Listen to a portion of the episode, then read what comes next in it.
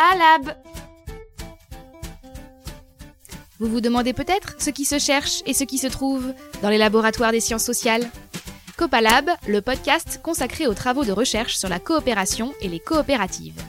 Avec Hervé, partez à la rencontre des chercheuses et chercheurs qui s'intéressent à la question du travail, de la prise de décision, du bien-être, de la construction démocratique et bien d'autres sujets passionnants pour décortiquer cette autre réalité qu'est le modèle coopératif.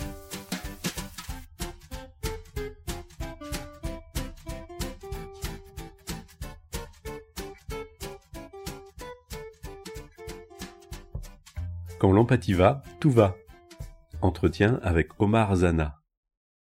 Omar Zama, bonjour. Bonjour.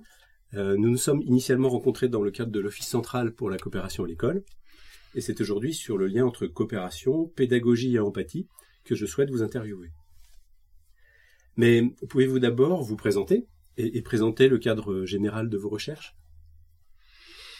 Alors donc euh, Omar Zana, je suis enseignant-chercheur. Euh, je dis souvent que je, suis docteur en, en sociologie et docteur en, psychologie, ça ça m'intéresse de me présenter comme ça, tout simplement pour montrer que j'ai, j'ai, les deux valences, c'est-à-dire que je m'intéresse autant à la manière dont les individus vivent, communiquent, réagissent, euh, euh échangent entre eux, euh, que qu'à la dimension intra intrapsychique. Euh, donc mes travaux portent essentiellement euh, pour aller vite, hein, tout d'abord dans un premier temps sur la question de la délinquance juvénile, et, et progressivement, et on aura peut-être l'occasion d'en discuter, euh, donc on, on prit un autre chemin, puisque depuis plus de 15 ans maintenant, bientôt 20 ans, je creuse le, sillon de l'empathie, et plus précisément le sillon de l'éducation à l'empathie, avec euh, une centration sur la, dimension émotionnelle et corporelle de l'empathie. C'est vrai qu'il est, il est difficile de s'intéresser euh, à la coopération sans s'intéresser à ce qui paraît euh, au moins un obstacle à la coopération, voire son opposé, la, violence, au fait. Est-ce qu'on peut développer peut-être cette idée qui m'a tout de suite frappé lorsqu'on a échangé sur cette idée, sur cette observation? C'est que finalement, le, passage à l'acte violent semblait lié à une forme d'anesthésie de l'empathie. Comment en êtes-vous arrivé à cette conclusion ou à cette proposition? En, réalité, comme je vous le disais à l'instant, mes premiers travaux ont porté sur les, les, mineurs délinquants et notamment les mineurs incarcérés et, j'ai je dirais traîné mes guêtres et je continue d'ailleurs à le faire dans les dans les maisons d'arrêt. Et euh, à l'époque je rencontrais énormément de, mineurs euh, incarcérés. Et ce qui m'intéressait c'était de, comprendre comment on devient délinquant comment on entre on entre en gros en délinquance. Et euh, dans, les échanges, j'ai été amené à, plusieurs reprises à, à, discuter avec eux. Certains m'ont m'ont dit pourquoi ils étaient là, combien ils regrettaient d'être là, et euh, ils me disaient souvent qu'ils considéraient que eh bien ils, allaient, ils avaient payé leurs dettes, et que de ce point de vue-là, une fois sortis, alors on les croit, on les croit pas, mais qu'une fois sortis, ils allaient euh, s'inscrire dans, le giron de la norme.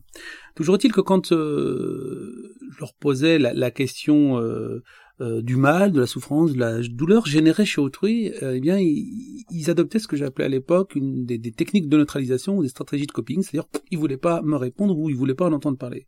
Autrement dit, j'avais affaire à des jeunes qui étaient bien dans une forme de responsabilité juridique, ils étaient capables de, et acceptaient de payer leurs dettes, mais hum, pas dans une responsabilité morale à l'égard de l'autre, d'autrui.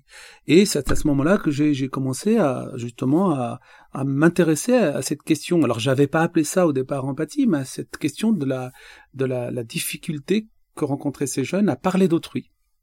Et progressivement, j'ai intitulé ça, euh, qualifié d'anesthésie momentanée de l'empathie. Pourquoi? Parce que ce qui se passe, c'est que quand on, leur demande, quand on leur pose la question euh, suivante, à qui, à quoi tu penses quand tu passes à l'acte violent, euh, généralement, ils vous répondent à rien, tout simplement parce que pour pouvoir violenter autrui, qui est une version possible de soi, eh bien, il faut pas penser à autrui. Et donc c'est comme ça que j'ai, c'est un peu comme ça que j'ai été amené à, parler d'anesthésie momentanée de l'empathie pour pour expliquer ou comprendre, rendre compte des raisons pour lesquelles l'acte violent peut se donner à voir, alors que initialement chez ces jeunes, euh, ou plutôt, je dirais autrement, c'est-à-dire que ils n'ont pas conscience de passer à l'acte violent et de violenter quelqu'un. Au moment ils sont dans l'acte. Après coup, oui, avant sans doute, mais pendant, moins. C'est à, pour ça à que ce moment-là, c'est comme s'ils étaient coupés de l'autre et, c'est ça. et la capacité d'échange euh, sensible avec euh, autrui. C'est ça. D'autant qu'ils sont, enfin, c'est les jeunes que j'ai rencontrés. La plupart du temps, le passage à l'acte se fait souvent sous, sous une forme de, de comment, euh, euh, d'état de conscience modifié. C'est-à-dire que, alors l'état de conscience modifié, c'est soit sous emprise d'alcool, sous emprise de, de, de psychotropes, mais aussi euh, sous la pression des pairs, des, des copains, parce que euh, l'état de conscience modifié, t'es pas capte, etc. Ça nous met hors de nous, et donc euh, c'est cette mise hors de soi qui nous permet justement pas d'appréhender l'autre comme une version possible de soi. Et donc, que j'avais qualifié à l'époque d'anesthésie momentanée de l'empathie pour euh, expliquer le passage à l'acte violent. Dans, son livre euh, L'âge de l'empathie, Deval justement fait le lien, y compris chez des mammifères, euh, autres que les humains, les, éléphants, les, grands singes ou les dauphins.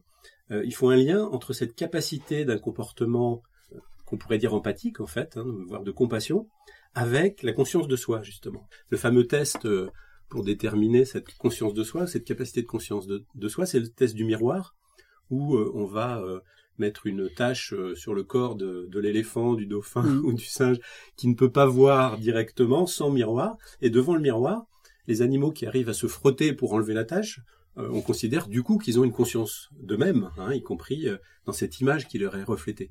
Euh, ce, que, ce que les enfants on découvre assez tôt dans leur, dans leur croissance. Est-ce que justement on, on peut faire ce, ce lien entre conscience de soi, conscience de l'autre, et puis euh, soit respect effectivement hein, de, de l'intérêt, de l'intégrité de l'autre, soit anesthésie de, cette empathie, et donc euh, possibilité de passer à un acte violent finalement, de nuire à l'autre en étant déconnecté à la fois de la perception de ce que ça peut lui faire en termes de, mal, et, et de sa propre conscience finalement à ce moment-là. Alors, ça fait beaucoup de questions. Oui, ça fait beaucoup une de question complexe. Donc tout d'abord la question de la conscience de soi, effectivement, on sait que euh, bon, vous avez cité les travaux de Franz de Waal, mais vous avez aussi évoqué euh, euh, le stade de la conscience de soi chez, chez, chez l'enfant entre un an et deux ans, c'est-à-dire qu'avant il est plutôt dans une forme de contagion avec autrui, mais à partir d'un an jusqu'à deux ans, il commence à prendre conscience euh, de, de, de soi. Et d'ailleurs, on, moi, je peux toujours penser, enfin, je, je continue à le penser, que la conscience de soi est un prérequis pour euh, pour l'empathie. C'est-à-dire que il est, on ne peut pas appréhender autrui euh, comme une version possible de soi si on ne se, si on ne sait pas appréhender soi-même comme soi un soi. Donc, euh, de ce point de vue-là, je, je, je, vous rejoins et puis je, je trouve que France de Val sur ces questions-là a tout à fait raison. Euh, et, et effectivement, si si on revient sur la question de la violence, sur la, question de l'autre, euh, là, quand je vous parlais d'anesthésie momentanée de l'empathie, c'est aussi non seulement couper de l'autre, mais aussi couper de soi. C'est-à-dire que, le, le, en fait, il y a une double coupure qui, qui, qui, se traduit par une, une mise à distance je dirais d'une forme d'humanité à ce moment-là quoi et, et, et, et d'ailleurs ce qui est intéressant c'est que la violence elle est, elle est généralement, euh, elle, elle se fait souvent sous fond d'émotion. Et or l'émotion, c'est, c'est euh, étymologiquement, c'est, quelque chose qui bouge, c'est quelque chose qui était en branle, c'est quelque chose qui nous met hors de notre état classique. Certains, et c'est pour ça qu'il me semble que c'est important euh, d'éduquer aux émotions, d'éduquer oui. à leur apparition, d'éduquer à leur à leur ressent. Enfin, éduquer aux émotions, c'est pas simplement apprendre à les gérer, c'est apprendre à les à les vivre, les ressentir, pour mieux les apprivoiser, pour en faire des compagnes plutôt que des ennemis. Or, quand une émotion n'est pas apprivoisée, elle peut nous déborder. Et le, le, le souci du débordement, c'est que elle nous met hors d'état. Et, et d'ailleurs, c'est pour ça que le lendemain ou cinq minutes après ou dix minutes après, quand on a eu un acte violent, euh, bien, on s'excuse. Euh, je, je, je m'excuse, j'étais hors de moi, dit-on, pour dire, euh, pour s'excuser d'une violence ou d'un comportement. Donc, ça veut bien dire que il y a quelque chose de l'ordre de l'émotion euh, qui vient couper finalement la relation à l'autre et, et, et qui, qui coupe aussi la relation à soi. Avec le paradoxe que l'émotion, c'est aussi quelque chose qu'on partage finalement, qui se crée dans la relation, mais avec un certain type d'émotion ou d'intensité euh, qui vont nous déconnecter peut-être, en tout cas d'une forme de régulation ou de respect ou de, capacité à maîtriser d'une certaine manière ou, à adopter un comportement qui ne soit pas, euh, violent. Tout à fait, parce que la, question des émotions, les émotions ont pour vocation de nous mettre en lien. Mais euh, elles ont aussi pour, elles peuvent, si elles ne sont pas je dirais, euh, socialisée, euh, eh bien, elle, elle, cette capacité de mettre en lien disparaît. Donc, euh, on oublie souvent hein, ça dans, dans, dans à l'école. Euh, on, a, on apprend à lire, écrire et compter, on comprend les connaissances, mais on a, on a, en France, peut-être dans d'autres pays également, on n'a pas encore, me semble-t-il, ou pas suffisamment développé les compétences sociales et relationnelles, c'est-à-dire les, ben, tout, et, notamment euh, la, la capacité à, comme j'ai dit tout à l'heure, à, à, vivre, ressentir, apprendre, apprivoiser, socialiser ses émotions, parce que c'est les émotions en général, elles nous, elles nous mettent en connexion avec autrui, quand elles sont apprivoisées. En revanche, quand elles ne le sont pas, elles peuvent nous mettre, ben, comme on le disait à l'instant, elles peuvent être une source de violence. Donc parce qu'elles ne sont pas maîtrisées, parce qu'elles nous mettent hors de nous. D'ailleurs, concernant les émotions, euh, il suffit de voir, euh, il y a eu des travaux qui ont été faits là-dessus. Vous vous filmez quelqu'un qui tombe ou, qui se fait mal, qui est tout seul, et la même personne qui tombe ou qui se fait mal, qui est en face d'un public, n'aura pas du tout les mêmes mimiques. Parce que quand on est en face d'un public, les mimiques viennent interpeller ceux qui sont en face. Donc on voit bien que la question de l'émotion, elle est là aussi pour rentrer en contact avec autrui. Et donc euh, pour se connecter avec le monde environnant, humain notamment comme l'enfant qui, qui, tombe, on en avait parlé, euh, s'il n'est pas en présence d'un adulte, il va se relever sans rien dire, et si l'adulte est là à le regarder, il va pleurer et, venir euh, créer comme ça un, un lien particulier par rapport à ce qui lui est arrivé. Alors justement, si on prend l'aspect de la, de la pédagogie ou de l'éducation, quelles sont les démarches qui seraient possibles pour euh, apprivoiser ou apprendre à apprivoiser davantage ses émotions et, et du coup peut-être limiter les risques de violence dans la relation avec autrui? Alors peut-être euh, dans l'éducation, il me semble que euh, à l'école ou, à la maison, euh, il est possible. Tout d'abord, il faut, accueillir ces émotions-là. Il faut les accueillir. Il faut. Il faut pas les refouler. Il faut les accueillir et créer les conditions de leur accueil et les border. Mais surtout, c'est que derrière un, je dirais un, une poussée émotionnelle, toujours penser à faire verbaliser, à parler tout simplement parce qu'on sait que mettre des mots sur ses émotions, c'est déjà, ça agit comme un frein. C'est-à-dire que mettre des mots sur ses émotions, c'est une façon de les réguler et de les apprivoiser. Donc la, la question des, des mots qu'on leur pose sur les émotions, euh, c'est déjà une manière de les éduquer, de les socialiser. Par exemple, dans, dans, dans certains de mes travaux là, avec euh, avec des enseignants hein, qui sont euh, je parle de, des travaux qu'on a menés là pendant une, dizaine d'années euh, dans l'Académie de Versailles et notamment dans les Yvelines. Il y a plein d'enseignants désormais qui ont mis en place ce qu'on appelle euh, la chaise des émotions ou l'échelle des émotions, c'est-à-dire ou le coin des émotions. C'est-à-dire quand il y a un, enfant qui qui se sent pas bien ou qui, qui manifeste soit une émotion de bonheur ou de malheur, qu'il a du mal, ben, il se retire, il va s'asseoir sur cette chaise et il, il essaye de mettre des mots sur ce qu'il ressent et il revient quand il le souhaite. Eh bien, on s'est rendu compte, enfin les enseignants notamment se sont rendus compte que le climat de la classe est beaucoup plus apaisé, et l'élève, par la suite, est capable de, ben, tout d'abord en ayant mis des mots sur ce qu'il a ressenti, euh, c'est une manière de les euh, de les apprivoiser. Donc voilà pour la question de la des modalités d'éducation. C'en est une. On peut également, euh, quand on est plus âgé, travailler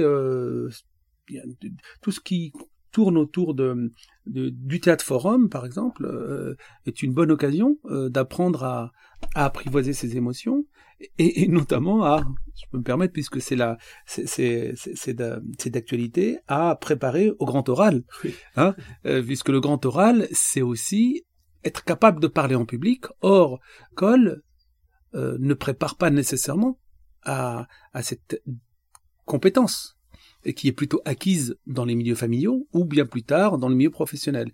Et euh, être capable de parler en public, eh bien, euh, c'est être capable d'être aux manœuvres de ces émotions pour éviter qu'elles qu'elles nous débordent. Quoi. Mmh. De pas les laisser nous emporter. C'est ça, c'est ça. Complètement. Mmh. Si on reprend le, la situation finalement et les situations un peu un peu extrêmes ou euh, particulièrement sensibles sont souvent une piste intéressante pour euh, analyser ce qui se passe quelles étaient euh, vos pratiques avec euh, les, jeunes euh, en prison, incarcérés? Et je crois que là, il y a un lien aussi entre le corps, la reconnaissance de, de l'effort ou de la douleur, mmh. et cette capacité justement à la fois de connecter et de partager mmh. des sentiments, des émotions, des ressentis, comme un, élément de progrès peut-être mmh. pour, pour se réentraîner À ressentir, à partager, à reconnaître l'émotion chez l'autre aussi. C'est ça. Donc, euh, donc quand je, m'étais rendu compte qu'il y avait un souci euh, de, de enfin, ce que j'avais qualifié à l'époque d'anesthésie momentanée de l'empathie, je me suis dit finalement, moi, en, en, moi je me, je, me, je me, suis toujours considéré comme un éducateur. Je me suis dit qu'après tout, euh, il est bien, enfin, faire de la recherche est une chose, mais qu'en est-il des retombées de la recherche euh, pratiquement. Et donc euh, l'amélioration, l'amélioration des conditions de, de, de, vie des gens, des, des, de ces mineurs notamment. Et euh, je me, donc comme j'ai un passé de, de, de sportif, de pratiquant, j'ai été enseignant de PS à une période de ma vie et éducateur sportif à une autre. Eh bien, euh, bah, j'ai utilisé ce qu'ils apprécient finalement l'activité physique pour essayer de, je dirais, de, de, de, gommer ou de faire disparaître un petit peu cette anesthésie, ou plutôt de faire en sorte qu'à chaque fois qu'on est dans une situation de la vie réelle, l'autre soit toujours considéré comme une version possible de soi. Et donc il n'y ait pas cette rupture ou cette, cette éclipse de l'autre. Et euh, pour ce faire, j'avais mis en place des jeux, et notamment un jeu que j'avais euh, que j'ai qualifié euh, par la suite de, de, des jeux des mousquetaires. Mhm. Les très classiques, hein, le mousquetaire qu'on connaît tous, mais l'idée c'est de d'avoir des, on est quatre par équipe et euh, il y en a trois qui qui adoptent des postures un petit peu difficiles mhm. à, tenir, et il y en a un quatrième qui, qui tourne autour de ses camarades. Alors il y a autant de d'équipes, hein, et l'idée euh, c'est euh, de venir libérer le, camarade ou le copain dont on pense qu'il qu'il dolore, au sens où il est en situation de difficulté, tout simplement parce que le but du jeu c'est l'équipe qui qui qui garde, enfin qui tient le plus longtemps toutes les positions qui gagne. Et, et là l'idée c'était d'éviter, d'ailleurs je leur posais, je leur disais, vous ne vous, ne vous interpellez pas, c'est silence total. Donc ce qui voulait dire que seul le corps et les mimiques générées par le corps venaient euh, comme des informations à prendre pour venir soulager récupérer, enfin soulager le camarade. Donc, qui est dans une position physique difficile à Voilà, par exemple, être, être, être, faire, faire la chaise contre le mur, par exemple, très simplement. Mmh, mmh. Et euh, ce, qui était intéressant, c'est que là, c'est tout simplement parce que je, je, je pense que la question de l'écoïsation, de l'intercorporalité, historiquement, France de Val en parle, c'est quand même le corps qui qui nous a permis d'abord de communiquer avant même le langage. Et, c'est pour ça que je suis passé par le corps. Et là, tout d'un coup, l'idée, c'est de prendre une information visuelle, une information corporelle par écoïsation euh, sur ce que l'autre est en train de, de, de, de, vivre pour venir le, le soulager. Donc c'est un peu comme ça que j'en suis arrivé là. Et progressivement, il y a eu le corps, et j'y ai rajouté bien entendu le langage, à l'issue de chacune des situations. Alors il y a, a ce jeu des mousquetaires, il y en a eu plein d'autres par la suite, puisque euh, on a développé ça euh, dans les établissements scolaires également. L'idée, c'est, euh, reprenant les travaux de, des, psychologues notamment, mais aussi des sociologues, sur la, la, la, force et le pouvoir de, de, du langage et des mots, donc combiné avec les donc ressentir quelque chose en situation réelle, revenir sur ce que l'on a ressenti, faire ce qu'on appelle des entretiens d'explicitation, euh, filmer, rediscuter, qu'est-ce que tu as senti, comment tu as, senti ça, à quel point t'étais bien, pas bien, donc remettre des mots sur tout sur ce qu'on a vécu et finalement ça ça a eu des effets puisque euh, les, les, les jeunes en prison mais ensuite euh, dans les établissements scolaires, eh bien on a vu le, dans l'établissement scolaire le, le, le, niveau de harcèlement donc baisser et dans les maisons d'arrêt ou dans les centres éducatifs fermés dans lesquels je suis intervenu ou dans lesquels euh, j'ai mené ou ces expérimentations, eh bien, on a vu une, une réduction de la violence et un maintien du conflit. Ce qui est intéressant parce que la différence entre la violence et le conflit, c'est que la violence, il y a un rapport de domination et on peut en venir en main, alors que le conflit, pour moi, il est, on est dans des rapports d'équilibre, d'équité. Une confrontation, une confrontation d'une certaine manière. Voilà. Donc, alors, c'est pas, c'est pas la pierre philosophale, hein, c'est pas, c'est que simplement, là, il y a une, à mon sens, une, oui, un sillon à creuser en matière d'éducation, quoi. On peut essayer de faire le lien justement avec euh, entre l'empathie sur lequel vous insistez euh, et, et, qui n'est pas la coopération, mais si l'on distingue bien les, deux concepts, euh, dans quelle mesure peut-on dire que l'empathie joue un rôle finalement euh, majeur dans l'établissement de relations euh, de coopération entre plusieurs individus? Alors ça c'est une, question intéressante parce que je, je pense qu'il faut, il faut bien distinguer les deux. Je pense qu'on peut être, on peut coopérer sans être empathique et on peut être empathique sans, coopérer. La quintessence serait de coopérer, en, étant empathique. Ah, d'accord. Euh, c'est-à-dire qu'on peut travailler, euh, coopérer, c'est-à-dire qu'on peut fabriquer une pièce ensemble sans jamais se poser la question de savoir qui vous êtes et vous, qui je suis. Finalement, d'une façon rationnelle, euh, comme une stratégie utilitaire. C'est ça. Euh, Là, une complémentarité. C'est ça. Là, on est dans une forme de, de homo economicus. On, on, travaille ensemble, on produit ensemble. Mais une fois qu'on a produit ensemble, bon, à la limite, euh, ça s'arrête là. En revanche, pareil, l'empathie, on peut on peut très bien être dans, en empathie, c'est-à-dire je peux appréhender le, votre monde intérieur, prendre votre point de vue, sans nécessairement sans nécessairement coopérer. Sans travailler, sans créer une œuvre commune pour... Euh, sans, sans créer une œuvre commune, mhm. sans même venir vous donner un coup de main. En situation de difficulté, je peux, mhm. il arrive, certaines personnes peuvent être euh, acteurs ou actrices d'une situation de violence ou d'une situation de, de difficulté, euh, voilà, comprendre qu'il y a quelque chose qui se joue, comprendre la douleur, la souffrance ou le bonheur d'une personne qui est en face d'elle, sans pour autant intervenir. Sans, agir. Sans, agir. C'est-à-dire qu'on est là, l'action, quand on passe de l'empathie à l'action, on passe du côté de la prosocialité. Ce qui est pas, ce qui est pas tout à fait la même chose. Cela dit, pour pouvoir être prosocial, il faut-il encore être empathique?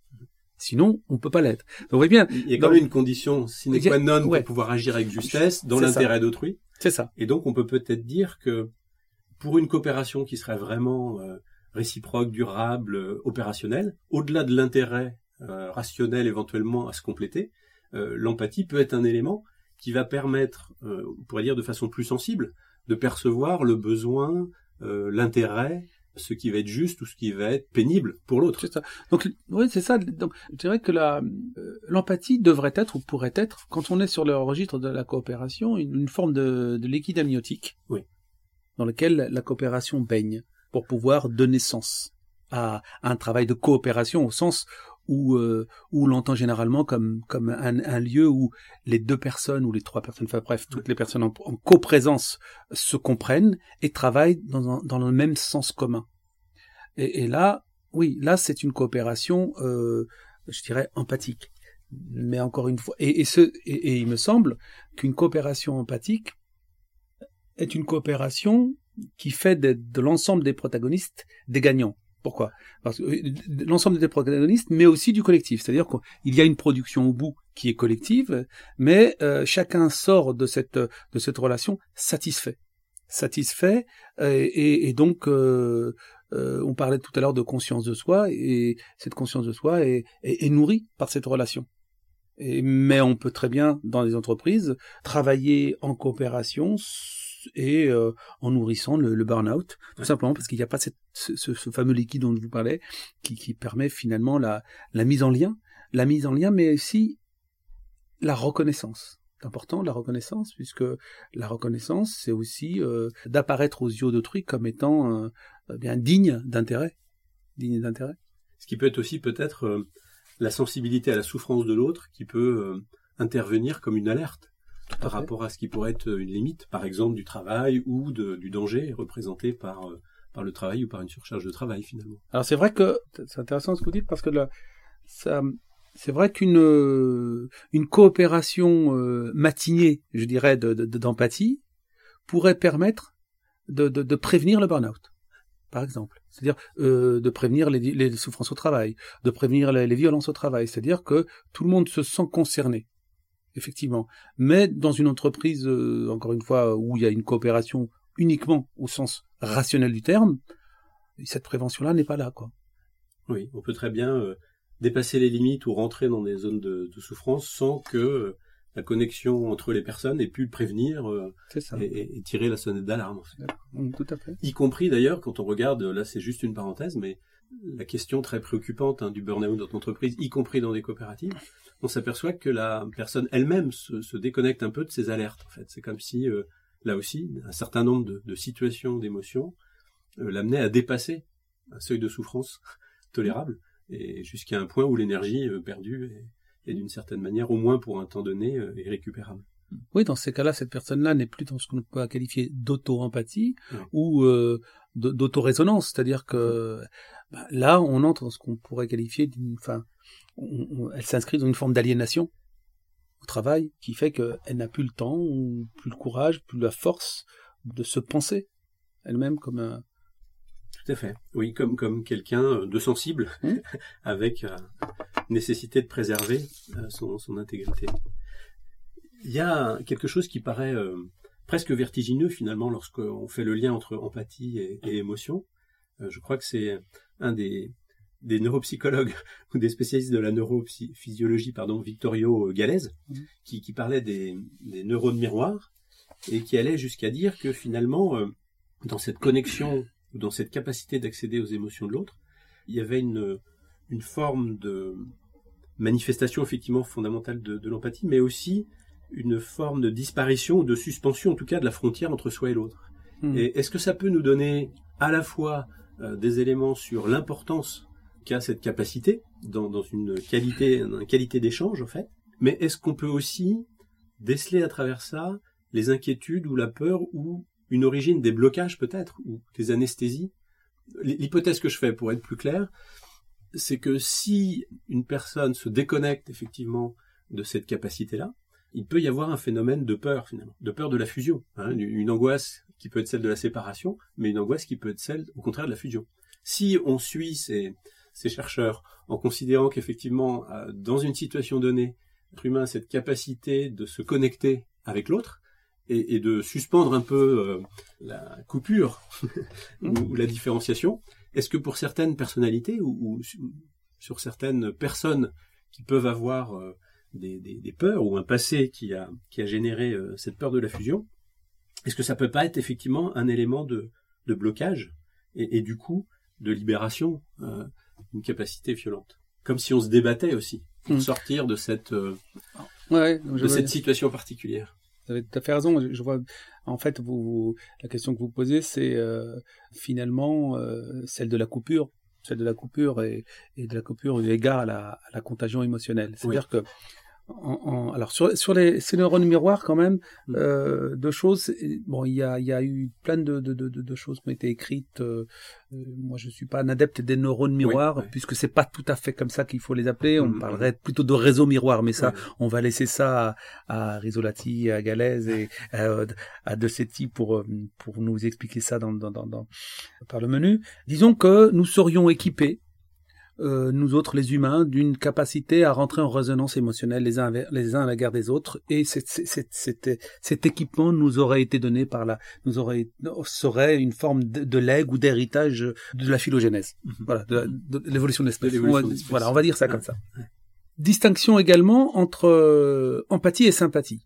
Parce que quand euh, vous parlez de contagion, on est plutôt dans, une, dans, la sympathie. La sympathie, c'est-à-dire une difficulté ou impossibilité de faire la distinction entre autrui et moi. Mhm. Alors que l'empathie demande un effort, c'est-à-dire être capable de sortir, de prendre une distance à l'égard d'autrui pour penser autrui, mais euh, à, à, partir de mes lunettes, ce qui est quand même pas la même chose. Deux sujets distincts. C'est deux, deux sujets distincts. Mhm. Euh, et euh, sur la question de la, la, contagion émotionnelle, vous avez tout à fait raison, parce que moi j'ai des cas de figure comme ça de, de jeunes. en réalité, la coupure, elle peut aussi se donner à voir au moment où un jeune ou un adulte, peu importe, confronté à une situation émotionnelle trop forte, de peur de sombrer dans l'abysse de l'émotion d'autrui, préfère prendre la distance, et ce que j'appelle moi les pare-feux, les coupures, la stratégie de coping, je me mets à distance, donc je coupe. Je coupe et je me préserve. Et un jour, j'ai euh, dans un dans un de mes travaux là, j'avais repéré ça justement chez un jeune et, en réalité, les, résultats du, travail qu'on avait mené avec lui montraient qu'il était de moins en moins empathique. Et j'en suis arrivé à la conclusion que c'était lui qu'il fallait prendre en charge en, priorité, non pas parce que il était, violent, mais qu'il avait du mal à gérer ses propres émotions et que pour pouvoir éviter d'être en situation émotionnelle trop débordante, difficile à juguler, dès lors qu'il voyait quelqu'un pleurer ou pas bien, il préférait se mettre à distance.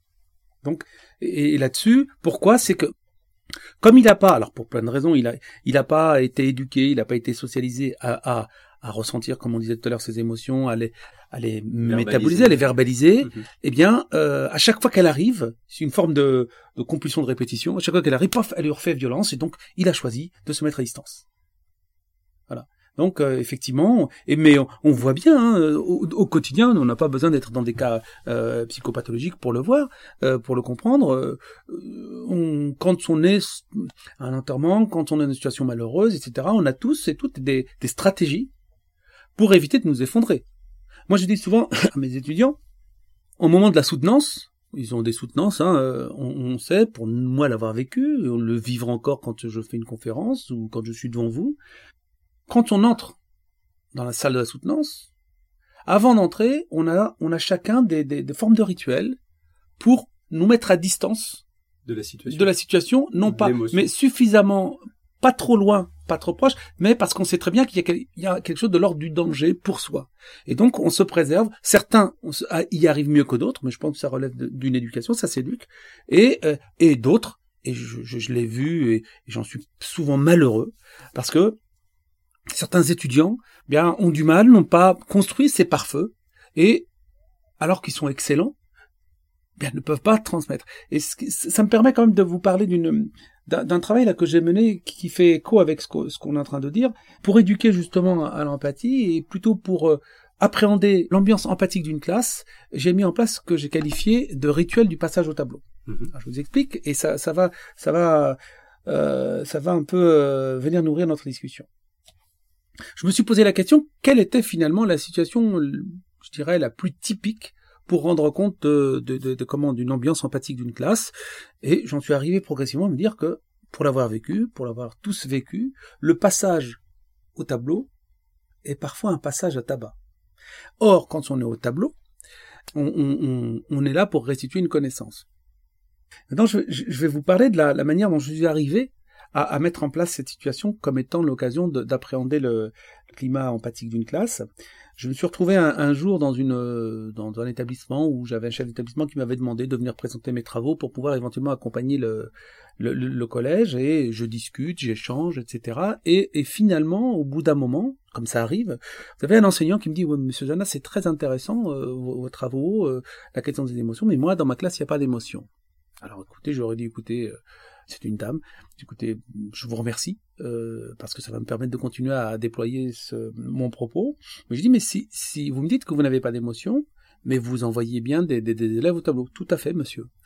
Donc, euh, je dis, écoutez, euh, merci pour, votre intervention. Et je demande, mais si vous envoyez des élèves au tableau et que vous me dites qu'il n'y a pas d'émotion, est-ce que je peux vous poser une question, madame? Elle me dit, pas de souci, avec une forme d'assertivité, hein, une enseignante, mais rien. Mais je trouvais ça intéressant. Elle me dit, je lui demande, mais vous êtes enseignante depuis combien de temps? Elle me répond, depuis 17 ans, dans cet établissement. Alors 17 ou 15, je crois que c'est 17. Je dis, écoutez, est-ce que je peux continuer à vous taquiner? Alors il y avait tous ses collègues qui étaient autour, bien sûr. Et je dis, écoutez, si vous me dites qu'il n'y a pas d'émotion dans votre classe et que vous envoyez des élèves au tableau, je peux me, si je peux me permettre, eh bien, ça fait sans doute 17 ans que vous êtes maltraitante. Alors là, Mmh. j'ai dit, bon, une réaction. Mais j'ai dit, mais il n'y a pas de problème, c'était juste pour vous taquiner, puisque...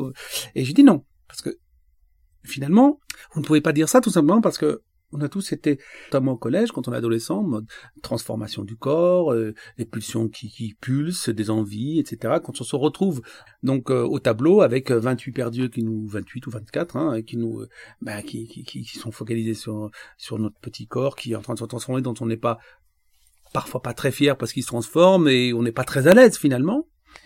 Euh, pourquoi est-ce que je vous dis ça? C'est que la question que j'ai posée ensuite à, l'enseignante, mais aussi à l'ensemble de, l'équipe, pour euh, revenir sur les questions des émotions, j'ai dit, mais finalement, quand euh, on demande à un élève de venir restituer une connaissance au tableau, est-ce que c'est la connaissance qui est restituée ou la capacité de l'élève à restituer sa connaissance sous l'emprise d'une émotion forte?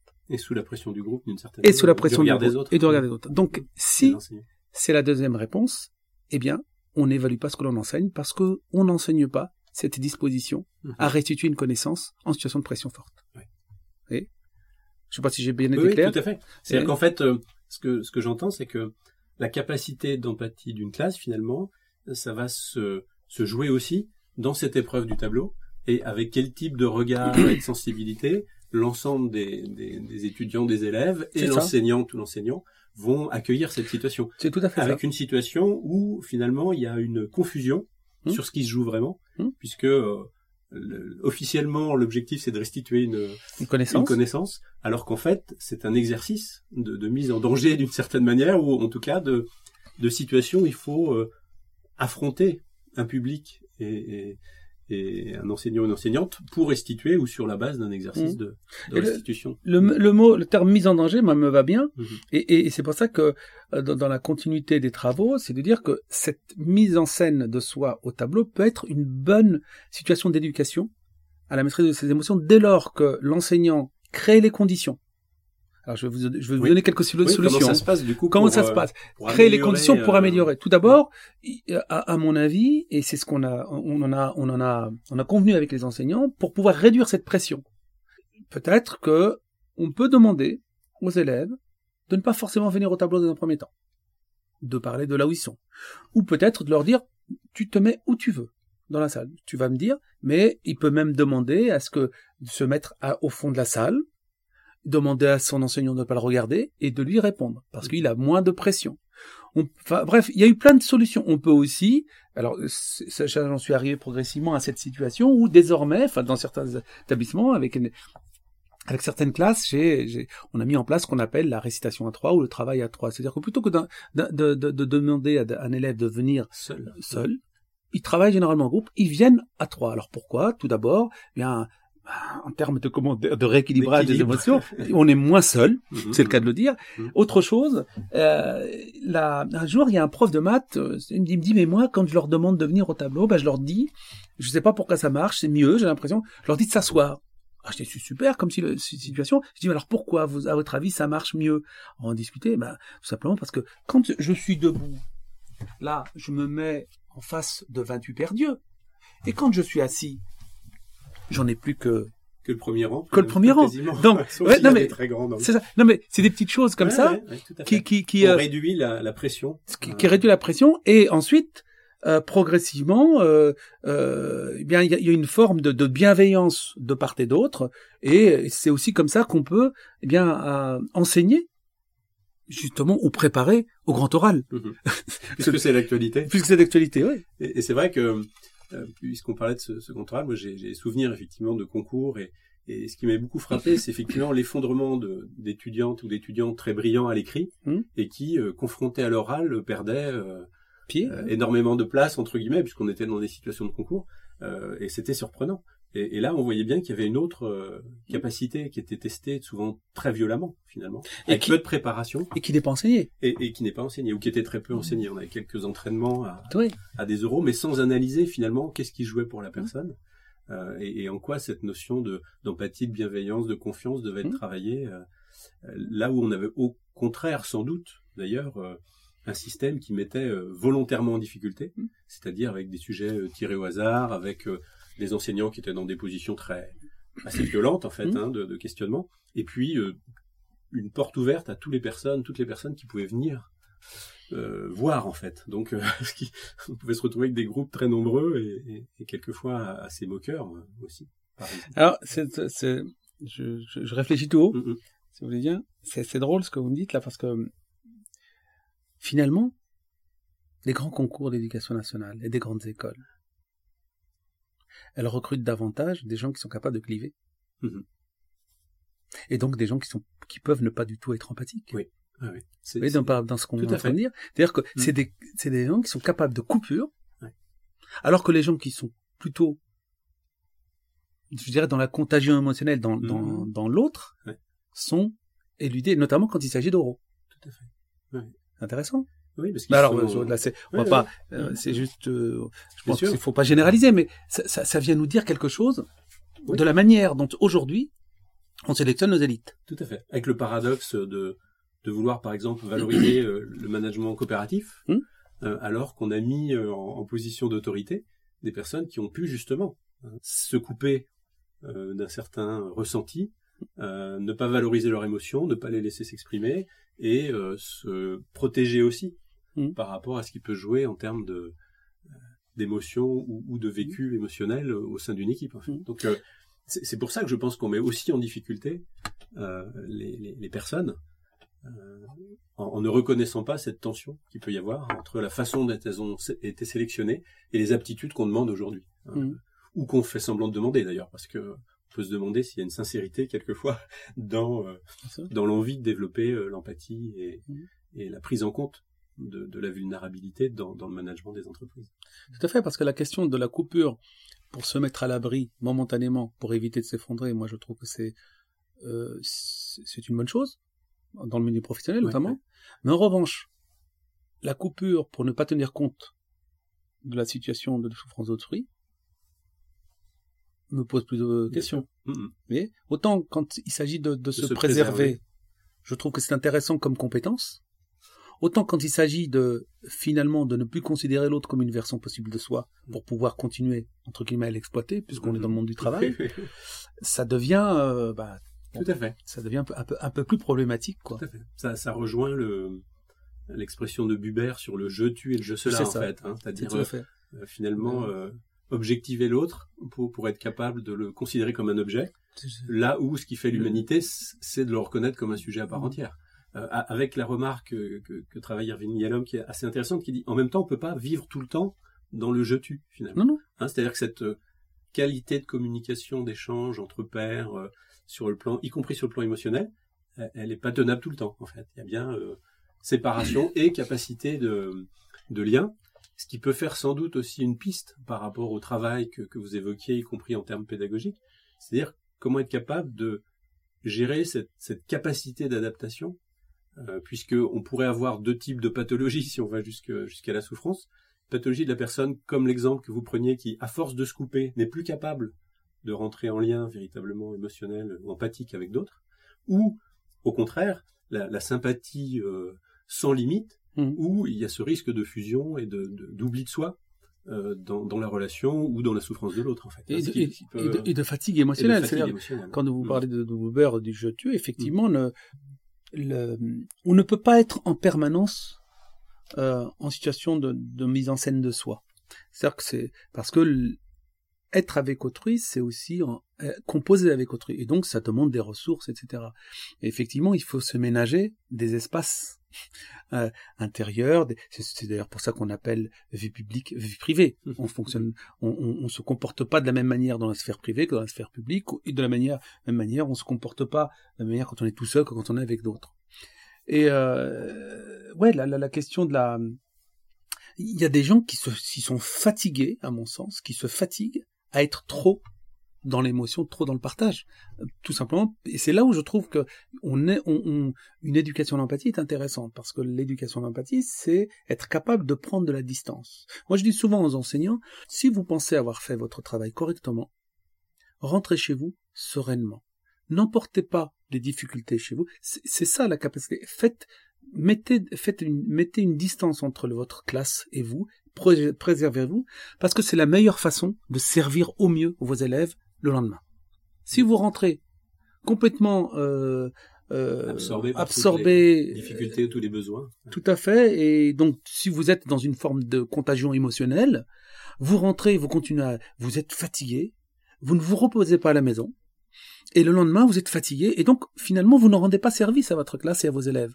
Or, tout ce qui vous compte pour vous, c'est justement rendre ce service-là. Alors c'est un paradoxe. Oui. Mais, mais si on n'enseigne pas ça à nos enseignants, euh, à cette capacité de se mettre à distance, eh bien, ils, ils produisent l'effet inverse de ce qu'ils cherchent. Ils vont s'épuiser. Ils vont s'épuiser. Et, ne pas être disponibles pour les... Et j'imagine que dans le monde professionnel, on, enfin, oui, j'imagine, j'en suis même sûr, on est à peu près dans les mêmes, euh, enfin, on, on a retrouvé les mêmes situations, quoi.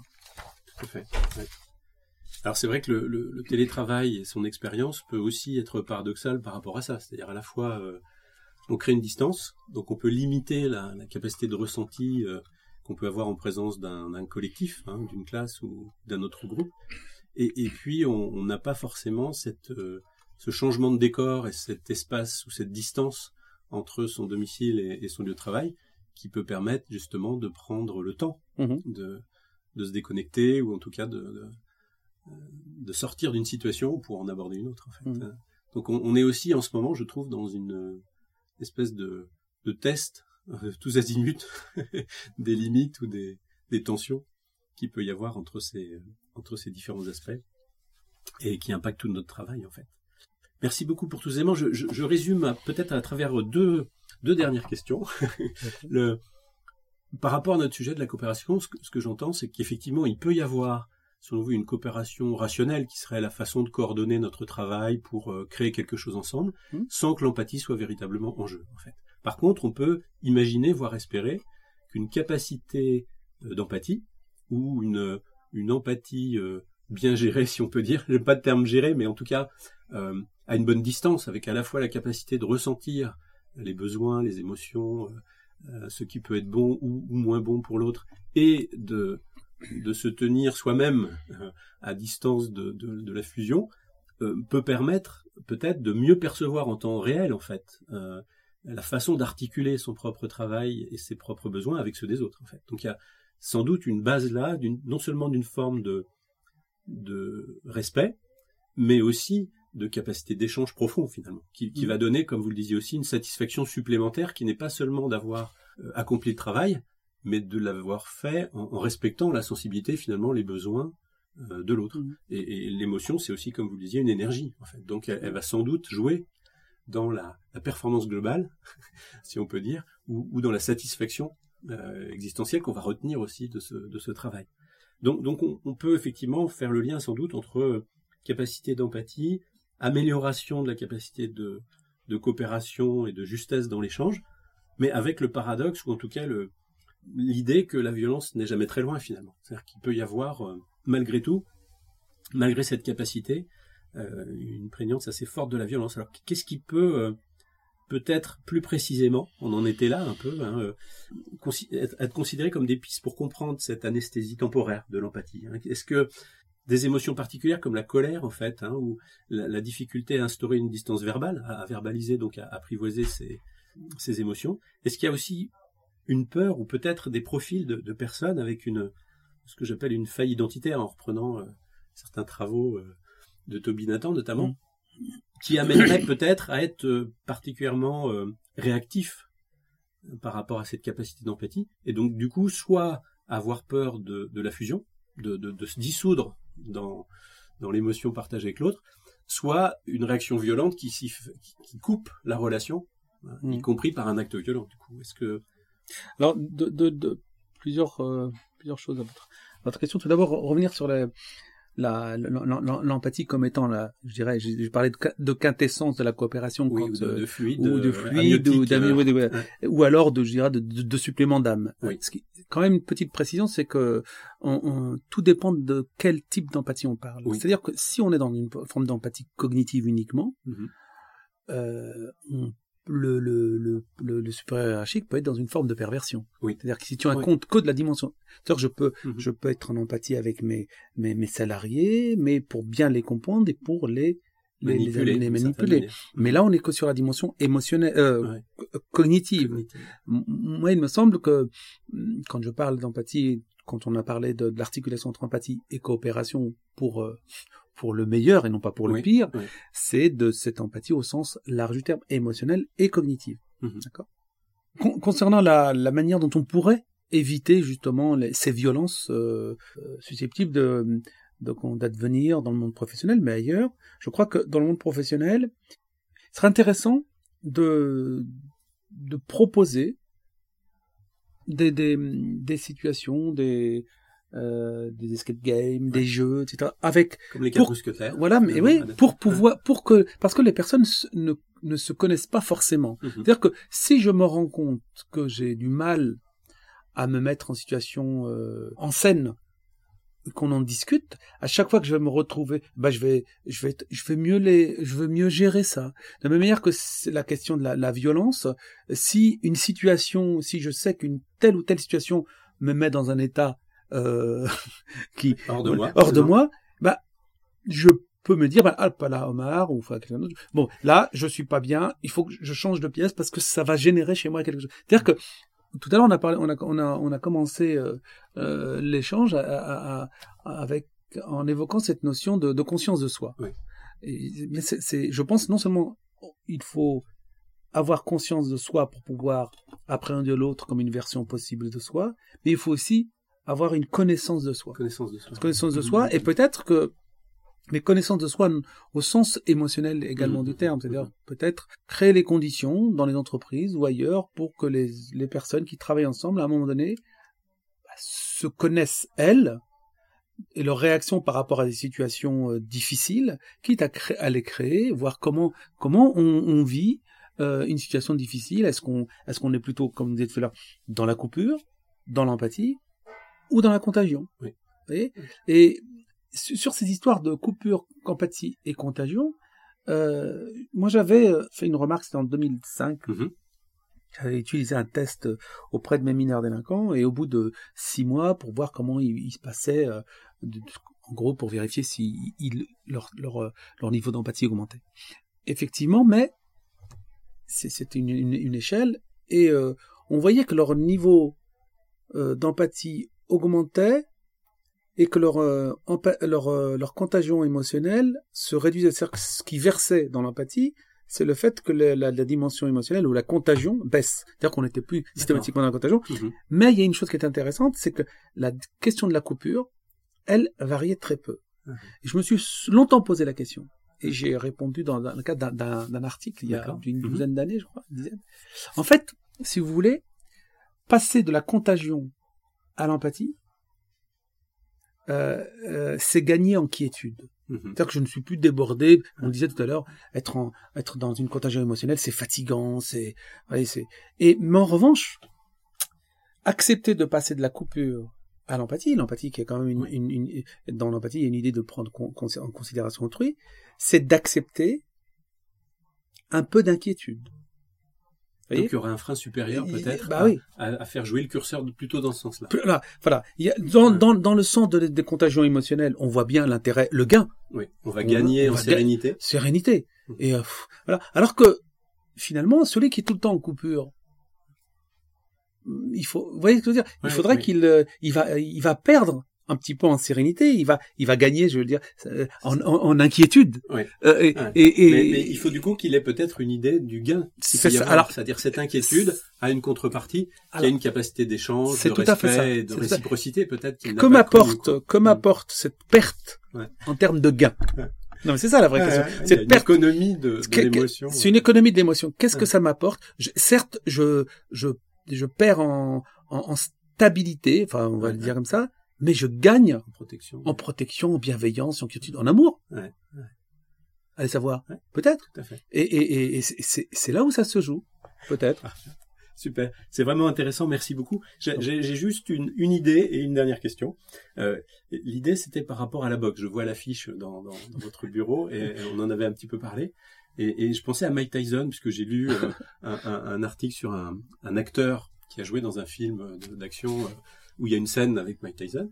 Et il, il- il- rappelle qu'il a été effrayé en fait par cette scène. C'est c'est une personne qui fait 1m70, enfin même pas, puis il était face à cette, euh, à cette force euh, que représente Mike Tyson. Et je me demandais justement si on prend l'image de la boxe, euh, qu'est-ce qu'il joue? C'est-à-dire, est-ce que finalement, euh, il y a bien une coopération malgré tout, puisque on crée une œuvre, en tout cas pour un public, et puis il y a une mise à distance à travers les gants et la longueur des bras, où se joue aussi peut-être cette idée de- d'empathie. en, en gros, si on prend, et c'est pas une critique pour Mike Tyson, mais est-ce que c'est une personne qui a pu travailler, euh, je dirais, l'absence d'empathie pour être capable d'être aussi violent et aussi puissant, ou, ou est-ce qu'au contraire, il y a effectivement une, à travers la boxe peut-être, une capacité d'apprivoiser, de d'accepter avec des règles euh, un échange même brutal ou en tout cas, on pourrait dire plein d'énergie euh, entre deux entre deux individus?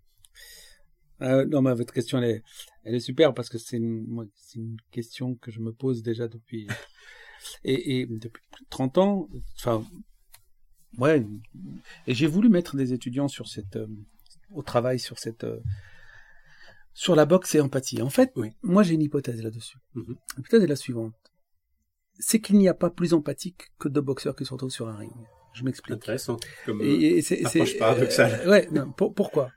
Parce que c'est l'une des rares situations sociales où vous êtes face à quelqu'un qui, a priori, a le même niveau que vous, dont vous ne savez pas si vous allez gagner ou perdre, mhm. par définition, puisque c'est une compétition. Ouais.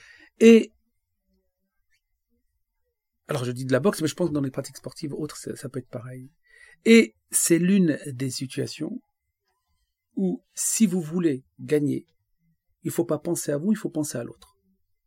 Il faut se mettre, vous êtes obligé de vous mettre en permanence à la place de l'autre, parce que c'est ce qu'on appelle l'anticipation. Ouais, Et si vous ne faites pas ça, Mhm. vous perdez. La, et la- sans empathie, un boxeur n'aurait aucune Non, chance de gagner. il peut pas. il, il peut juste pas, sauf à avoir une machine euh, de guerre, mais qui euh, qui est, sauf quand on a affaire, euh, quand on a affaire à des, des comment des niveaux très déséquilibrés, Ouais, ouais. il y va quoi. Et il se tient, il tient pas compte de l'autre. Et pour moi, un boxeur, euh, de, euh, Kinshasa 1974, c'est le grand. Le Ben, fameux Mohamed Ali euh, il, il n'a fait que ça, tenir compte de l'autre. Foreman. Foreman, il a fait, que- ouais. c'est ça, il a fait que ça. C'est-à-dire, je- allez, il savait que c'était qu'il voulait taper, il l'a laissé, il l'a laissé s'épuiser. Mhm. Donc c'est qu'il connaît. Il l'a laissé s'épuiser. Et ce moment, il l'a épuisé, qu'il l'a accueilli. Ah, enfin, accueilli dans le sens, dans le jargon, et mais c'est faux. enfin, Il a trouvé l'ouverture. il a- pour- voilà. Et je trouve que, là, comment la situation de boxe est une situation d'équité par excellence. Mhm, mhm. On a deux personnes qui sont là, et en plus, qui, qui, qui savent très bien, au moment où ils déclenchent un coup, quand ils le déclenchent, quand ils touchent, que la douleur qu'ils viennent de générer chez autrui, ils la connaissent. Ils l'ont eux-mêmes subi. Ouais, à- ils la connaissent. Et, et, et, ce, que, ce qui est intéressant, Mhm. c'est là où on, on vous- c'est que la, à la limite, en situation de- d'opposition pugilistique en boxe, je trouve qu'il y a un respect mutuel euh, et euh, rare, enfin me semble-t-il, sont les cas où ça dégénère, parce que on, on, quelqu'un qui est à terre, vous voyez, à la différence des, des, des pratiques là un petit peu plus euh, Mhm. sauvages le Aujourd'hui, aujourd'hui, euh, là, je pense que là, on a, on est, quoique, faudrait aller voir. Je, je connais pas suffisamment, je m'interdis de juger, mais là, la, la base que je connais mieux, c'est finalement un lieu, un haut lieu. Alors, certains m'écouteraient, me diraient, c'est à mon sens, c'est un haut lieu d'humanité. Ouais, Euh, parce que souvent on me dit, alors je me suis vu euh, dire par des collègues parfois, euh, alors ça, moi ça m'a fait toujours rire, hein, de me dire mais quand même Omar, quelqu'un d'intelligent au prétexte que je, Mhm, mhm. je suis à l'université, ce que, ce que pour moi la- être à l'université, être intelligent, ça n'a rien à voir. Pour moi, l'une des personnes les plus intelligentes dans mon sens, enfin, que j'ai que j'ai rencontré aujourd'hui, c'est mon père qui ne savait ni lire ni écrire et il avait une intelligence hors du commun. Donc, euh, enfin bref, euh, des gens pourquoi ne comprennent pas que quelqu'un qui est enseignant, euh, chercheur à l'occurrence, puisse faire, de la boxe et puis faire de la boxe. Il y a un paradoxe. Bah, je- Non, non, là, c'est une. Je pense qu'il y a une erreur là, c'est de, de hiérarchiser des pratiques tout d'abord et de hiérarchiser des comportements. Il y a en boxe, euh, on apprend aussi l'altérité, on apprend aussi le sens de l'autre, on apprend aussi l'accompagnement, on apprend aussi le soin, on apprend aussi le- voilà des choses que qu'on n'apprend pas quand on n'a pas quand on n'est pas dans une dans un rapport de de de, de, confrontation. Pour moi, la, la boxe, euh, c'est la dialectique du point. Oui. Oui. C'est la dialectique du point. Mhm. Et, et et en plus et après, on va boire un verre, on discute avec parfois même avec la- son adversaire Oui. et, et non pas son ennemi. Ouais, Hein, c'est un adversaire, c'est pas un ennemi, fait. c'est pas pareil. nuance importante. Ah oui. Alors qu'il y, y a plein de situations finalement euh, hors de ce champ qui peuvent être extrêmement violentes et dans des situations de déséquilibre, Tout des à fait. forces euh, C'est beaucoup ça. plus injustes en fait. C'est ça. Donc là, là, là, on est sur une vraie euh, situation d'équilibre où les deux, en plus, les deux ont choisi. C'est un Mhm. choix. Il y a une Euh, liberté, Il y, a une- il y a une liberté et euh, il y, a y une équité, un équilibre. Il y a des règles du jeu. Et euh, ben voilà, ça, ça se joue là. Et je pense qu'il y a, il y a apprendre. Alors, je dis pas qu'il faut faire de la boxe pour apprendre à vivre ensemble. C'est pas ça du tout. Il y a d'autres voies. Mais en- après, parce que j'accorde pas de vertu aux pratiques. Mhm. En, en revanche, ce qui m'intéresse, c'est de comment finalement l'entraîneur, le coach ou qui vous voulez, accompagne tout ça parce que c'est finalement lui qui crée les conditions de cette humanité Ouais. dans la Il y a pratique. besoin d'un maître. C'est ça, il y a besoin d'un maître D'un discipline. éducateur, voilà, qui se soit intégré comme discipline où il y a une reconnaissance, tiens, qu'est-ce que tu as ressenti? Ouais. Voilà, il y a des, des choses qui me semblent euh, importantes à, à, à mettre en œuvre justement pour qu'une pratique physique ou une pratique sociale, quelle qu'elle soit, euh, soit génératrice de, de, de, de liens, D'apprentissage et de d'apprentissage et de relations à autrui. Quoi. Non, non? Merci beaucoup. Grâce à cet échange, je, pense que j'aurai une conception différente à la fois de l'empathie et de la boxe que je n'ai pas pratiquée. Et je finirai juste par la question traditionnelle dans, dans, dans ces chroniques de la voie coopérative, qui est de dire finalement aujourd'hui, quelle est euh, éventuellement la question ou la nouvelle question euh, qui vous travaille ou que vous travaillez? Alors, euh, moi j'ai commencé les- mes travaux avec les, les, les jeunes, les jeunes détenus, les, les mineurs. Euh, je suis descendu progressivement au collège, à l'école maternelle, à l'école primaire et, Mhm. et, de temps, et de plus en plus à l'école maternelle. Toujours sur, sur ces questions d'éducation et d'empathie. Et je pense Enfin, je pense, je, je suis en train de, de, de réfléchir à ça. J'ai commencé à écrire là-dessus. C'est sur finalement la question des émotions et la question de l'empathie émotionnelle euh, entre 0 et 6 ans. C'est-à-dire que il me semble que que ce soit dans le milieu familial, chez les nourrices ou à l'école, comment être capable de créer des conditions pour que les enfants, les, on peut, ouais, les jeunes enfants, puissent tout d'abord exprimer leurs émotions dans un, dans un cadre contenant, et que ces émotions-là soient, euh, comme on le disait tout à l'heure, euh, prises en considération, accompagnées, et encore une fois, euh, pour qu'elles ne soient pas délétères, qu'elles ne soient pas des, des ennemis, mais en faire des compagnes pour la vie. C'est ça qui m'intéresse. Quel beau programme. Merci beaucoup pour cet échange, Omar Zana, et puis à bientôt peut-être pour suivre ces travaux. Merci à vous. À bientôt. Au revoir. Au revoir.